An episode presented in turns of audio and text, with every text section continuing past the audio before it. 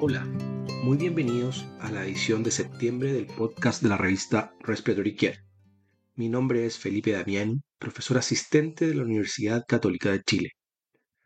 La elección del editor de este mes describe la implementación de un protocolo guiado por terapeutas respiratorios para la educación sobre espirometría y asma en un entorno de atención primaria ambulatoria pediátrica.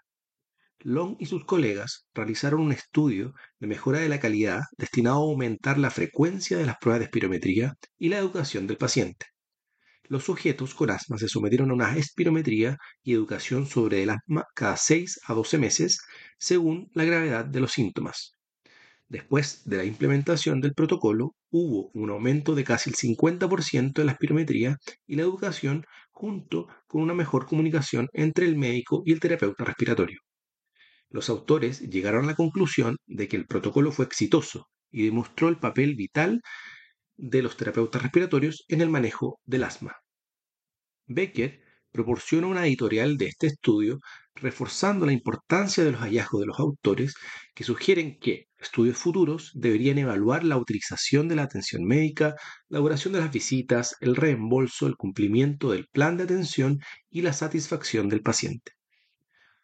Luego y colaboradores realizan una revisión retrospectiva de la sincronía paciente-ventilador en pacientes con lesión cerebral aguda. Se centraron específicamente en los esfuerzos inefectivos identificados por los investigadores a partir de la evaluación de trazados ventilatorios. También se registró la P01. Evaluaron 852 trazados provenientes de 71 pacientes ventilados durante al menos tres días, se identificaron esfuerzos inefectivos en el 80% de los trazados y se observó un índice de asincronía mayor al 10% en el 30% de los sujetos.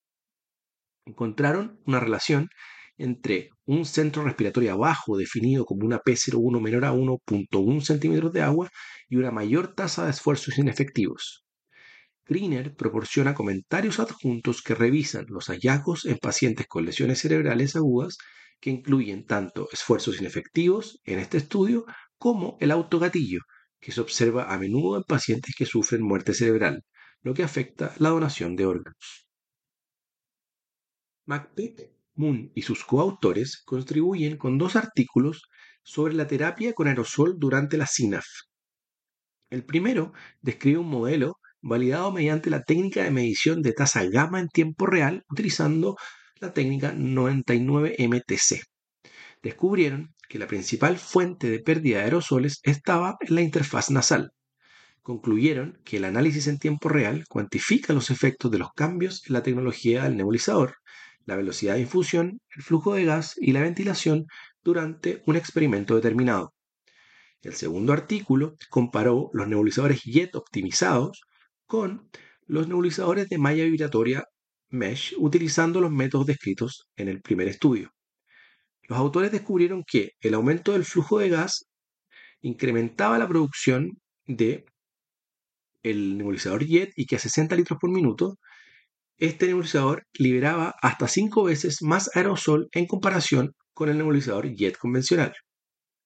Bertlinky analiza ambos artículos en una editorial adjunta, analiza los problemas asociados con múltiples laboratorios que utilizan distintos modelos para probar dispositivos de aerosolterapia, cada uno de los cuales conduce a resultados potencialmente diferentes. También señala que el nebulizador JET parece ofrecer personalización, sin embargo, em, sin tener en cuenta que cambiar la concentración eh, de esta solución. Finalmente, insta a que las evaluaciones de nuevas tecnologías consideren los costos de estas técnicas. Charlton y otros completaron una encuesta de terapeutas respiratorios, fonoaudiólogos, médicos y nutricionistas registrados sobre las prácticas de alimentación durante la SINA. Esta encuesta internacional indagó sobre las prácticas actuales y las opiniones sobre la alimentación. Descubrieron que pocos centros tenían protocolos para guiar la práctica y que los fonoaudiólogos eran más propensos a sugerir o a seguir exámenes de dilución antes de permitir la ingesta oral. Al-Mukaini y colegas realizan una revisión retrospectiva del uso de asistencia respiratoria no invasiva en 299 niños durante un periodo de 19 meses fuera de la UCI en unidades de alta demanda. Descubrieron que el 78% de los sujetos fueron tratados eficazmente con CPAP o BNI. El fracaso del soporte respiratorio no invasivo se asoció con una FIO2 elevada mayor al 50% y PIP elevado mayor a 7 centímetros de agua. Llegaron a la conclusión de que el soporte respiratorio no invasivo fuera de la UCI era seguro y eficaz. Becker y otros evaluaron los datos de control de calidad biológica de un ensayo multicéntrico de tratamiento inhalado para determinar los valores esperados de difusión pulmonar de CO2, de CO, utilizando el coeficiente de variación y determinar si la regla de control promedio más menos dos desviaciones estándar proporciona la misma precisión que el promedio más menos el 12% de la diferencia con respecto a la media. Evaluaron datos de 168 sujetos en el primer año y una cantidad menor de sujetos a los años 2 y 3. Descubrieron que se podía lograr un coeficiente de variación de esta difusión pulmonar menor o igual al 6% en múltiples sitios, tecnologías y marcas de equipos.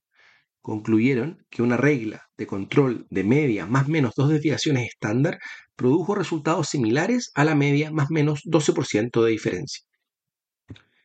Sara y colaboradores contribuyen con un breve informe que evalúa la producción de aerosoles en niños que realizan espirometría y encuentran poca contaminación ambiental. Stilma y otros brindan un breve informe sobre la calidad de las secreciones en sujetos con ventilación mecánica en la UCI. No se encontraron correlación entre la clasificación clínica de la secreción y sus propiedades biofísicas medidas mediante reología. Sen proporciona una revisión narrativa sobre la medición de la mecánica respiratoria como evaluación del reclutamiento pulmonar. Agarwal y otros proporcionan una revisión sistemática del impacto del esmalte de las uñas en la precisión de las mediciones de oximetría de pulso. Mireles Cabo de Vila y sus colegas brindan una introducción sobre el uso y la interpretación de las mediciones de la presión esofágica como parte del simposio Nuevos Horizontes.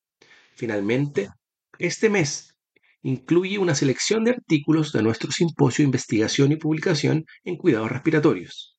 Estos artículos incluyen cómo realizar una revisión sistemática y un metaanálisis de Sacagnini y Lee, una descripción general de la investigación de encuestas de Goodfellow y el envío de un manuscrito a una revista científica por parte de nuestra editora asistente Sarah Moore.